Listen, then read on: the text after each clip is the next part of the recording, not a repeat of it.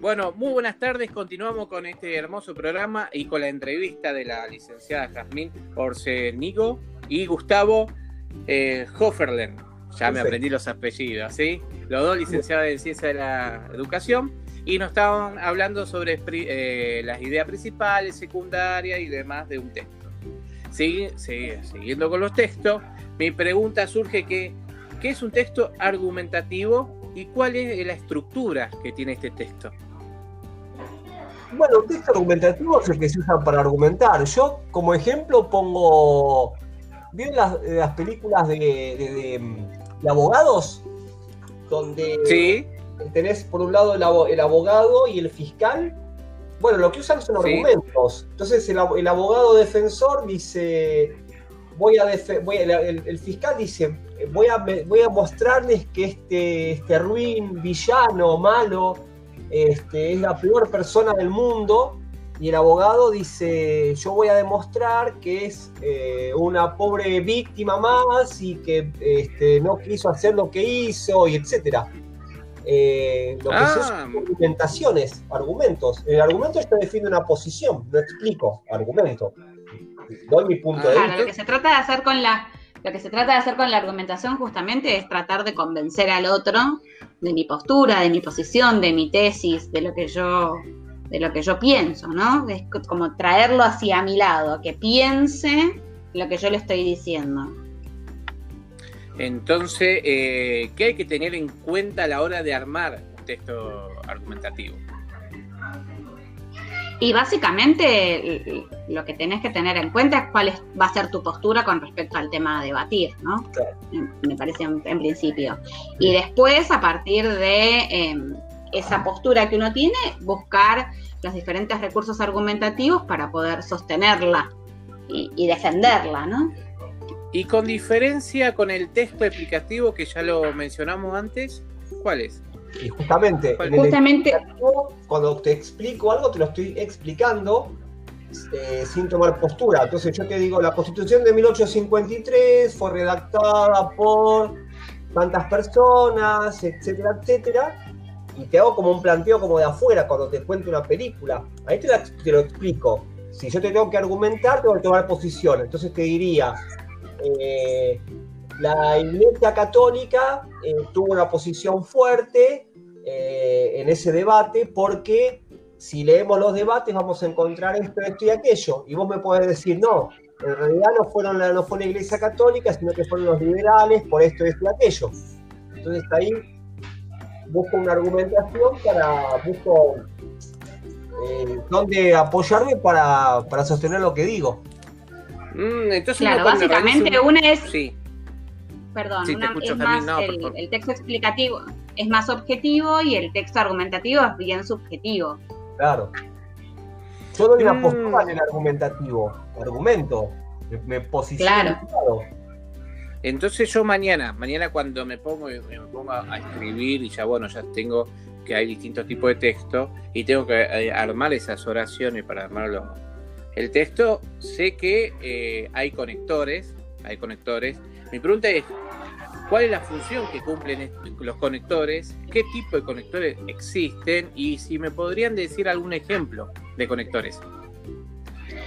Sí, claro. Los conectores, básicamente la función que cumplen es que te ayudan a armar este, cualquier tipo de texto en un texto coherente y cohesivo, o sea, que esté unido entre sí, que cuando otra persona lo pueda leer sea comprensible ese, ese, texto. Y después los tipos de conectores hay varios. Em, no sé, se me ocurren los de causa y efecto, eh, se me ocurren los de adición, se me ocurren los de conclusión, que justamente antes hablábamos sobre la conclusión. Bueno, hay conectores de conclusión para demostrar que ahí esa idea se cerró. Es como, lo que te hace es como que sea más agradable a la, lectura, el, los conectores. ¿sí? Si vos todo el tiempo, no, si no, eh, te, vas llevando a seguir leyendo. Entonces, en primer lugar, en segundo lugar, finalmente, te da una idea de lógica de la estructura del texto. Si te dice en mm. primer lugar, en segundo lugar, finalmente, es porque el autor tiene tres posturas ahí. ¿Se entiende? Esos son unos ejemplos, bien. Vos ponés, la primera postura es, la segunda postura es, la tercera postura es, porque se, te choca la vista leer eso. Ah, y con los conectores, el lector ah, eh, se siente más eh, acompañado o se siente más amigable en el sentido de la lectura es más liviana, hay, hay algunos que dicen este texto es muy pesado, influye mucho entonces los conectores en el texto para la persona que desea si es un texto académico, si es un texto, una obra o, una obra literaria o demás. Sí, claro. Claro. Sí, porque más, con la diferencia con una, obra literaria. En una obra literaria no hay en primer lugar, en segundo lugar. En general, una obra literaria te va narrando algo, te lo va contando, este, pero no está eso. Luego, finalmente. Bueno, eso, eso, sí, pero hay algunos que, que, por lo tanto, por lo tanto, o concluimos que eh, eso en una obra literaria no hay. No, no, no veo a, a Cortázar diciendo concluimos que Rayuela es una. ¿Sí? Claro, no, tal cual.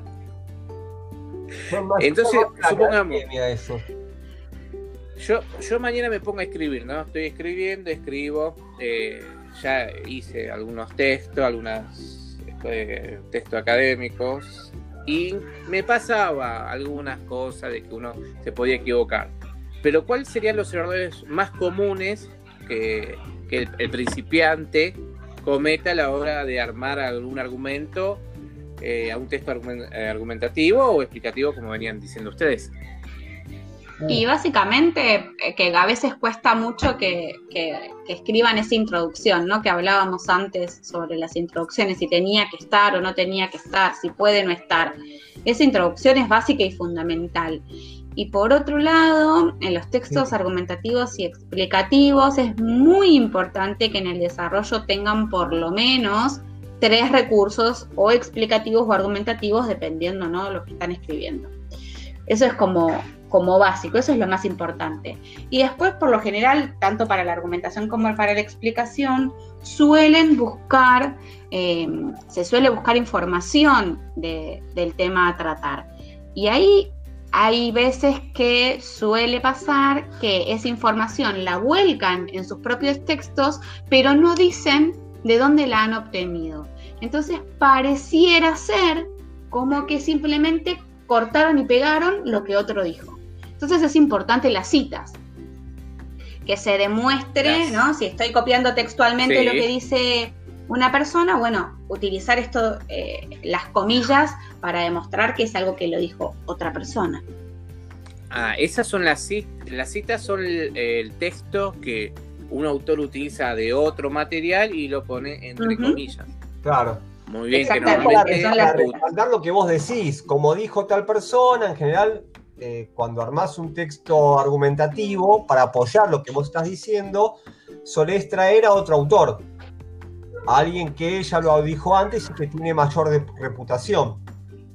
Como Exacto. dijo Paulo Freire, comillas, lo que dice. Entonces, lo que vos venís diciendo lo apoyás con otros autores. En general, cuando uno argumenta, eh, va a buscar gente que lo dijo antes, ejemplos, este, eh, como para respaldar más lo que, lo que voy a, argumentar, como para que mi argumento tenga peso y convenza al otro de que lo que estoy diciendo está bien. Como decía una profesora en un posgrado que, realicé, en el posgrado me decía la profesora, lo que ustedes están diciendo ya alguien lo dijo con mayor peso, como decías vos Gustavo, y súbanse a hombros de gigante. Todo lo que ustedes van a escribir, apóyanse en los eh, dichos, los, en textos de otros grandes autores. Por eso nos decía una profesora, súbanse a los hombros de los gigantes. Quiere decir de que den su argumento, pero sosteniéndose con los de autores ya conocidos o de renombre. Y, sí, claro. todo, todo esto me lleva, todo esto me lleva cuando uno entrega una tesis, cuando terminas un posgrado o hace una tesis o hace el, el eh, contenido, yo soy contenista y nos piden las normas APA. No quiero que me expliquen lo que es norma APA porque yo porque hace curso de que es norma APA, hay que dedicarle tiempo, pero ¿qué son las normas APA y, cómo las ubicamos a la hora de leer un texto? Básicamente las normas APA es la forma de citado que tenemos en nuestro país y que a diferencia de otros países, por ejemplo, es eh, entre paréntesis, no como nota al pie. Entonces, si hay una frase copiada textual, por ejemplo, eso que está entre paréntesis al final de la frase, en donde tiene el nombre del autor y el año en el que se, en el que se editó ese texto, de donde se obtuvo esa, esa frase, este, bueno, ahí la ubican, entre paréntesis, justamente. Sí, son diferentes las normas de, citado. Existen, hay, hay páginas donde las podés ver, donde las podés descargar, ver, ver y, citar de esa forma. La norma es, eh, como la norma IBES, ¿viste? La, que dice soda bajo norma IBES. Una norma es algo que se pone en común para, determinado, para, para algo determinado. Por ejemplo, la ISO 9000 o eso en cuanto a las... Claro, es como, básicamente es como nos ponemos de acuerdo, como nos hemos puesto de acuerdo para dar o nombrar algo determinado. Exacto. ¿No? Claro, es ponerse de acuerdo en que, que todos hagamos lo mismo, por ejemplo, en las citas. Perfecto. Muy bien. Excelente. O. Bueno, yo ahora, esperen, esperen porque eh, las redes sociales están estallando en este momento y vuelven a hacer varias eh, preguntas, pero todos están con el tema de texto argumentativo y texto explicativo. Para ir terminando un poco, ¿cuáles son las diferencias o pueden enunciar algunas diferencias, así punto por punto, alguna diferencia entre texto argumentativo? Ya lo dijeron, ya lo dijeron, pero están explotando las redes sociales con eso. Si, hay diferencias y pueden marcar diferencias entre una y la otra. Sí, la más clara ya la dijimos. En el explicativo explico como si yo fuera un, externo a lo que está pasando y en el argumentativo estoy metido adentro, me implico y tomo postura. En el argumentativo tomo postura por algo e intento convencer al otro de que mi postura es la, es la, la lógica y razonable. En el explicativo no.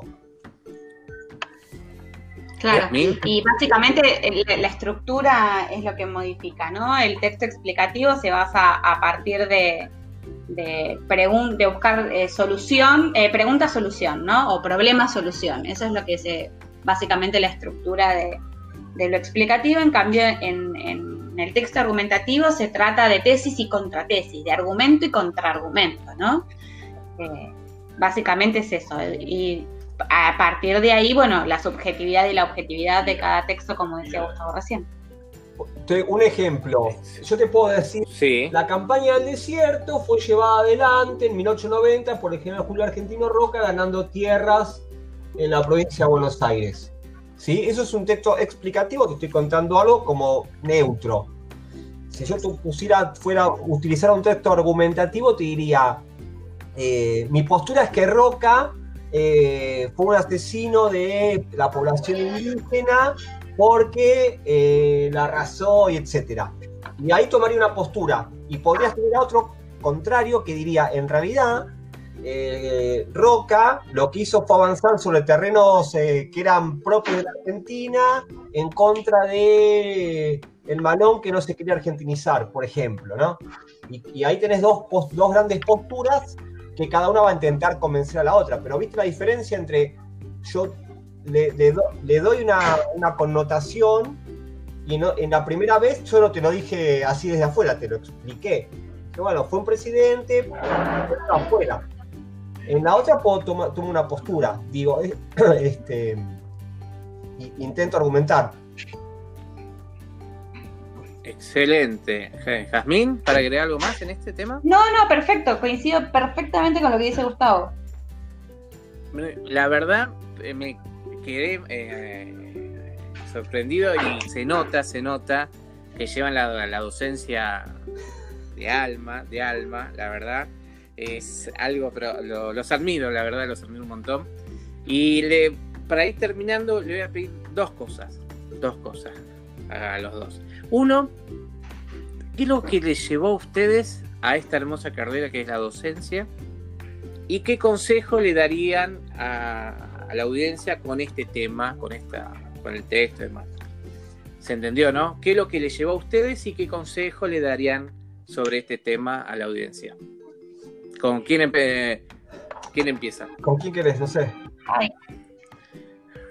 Bueno, es difícil. es difícil.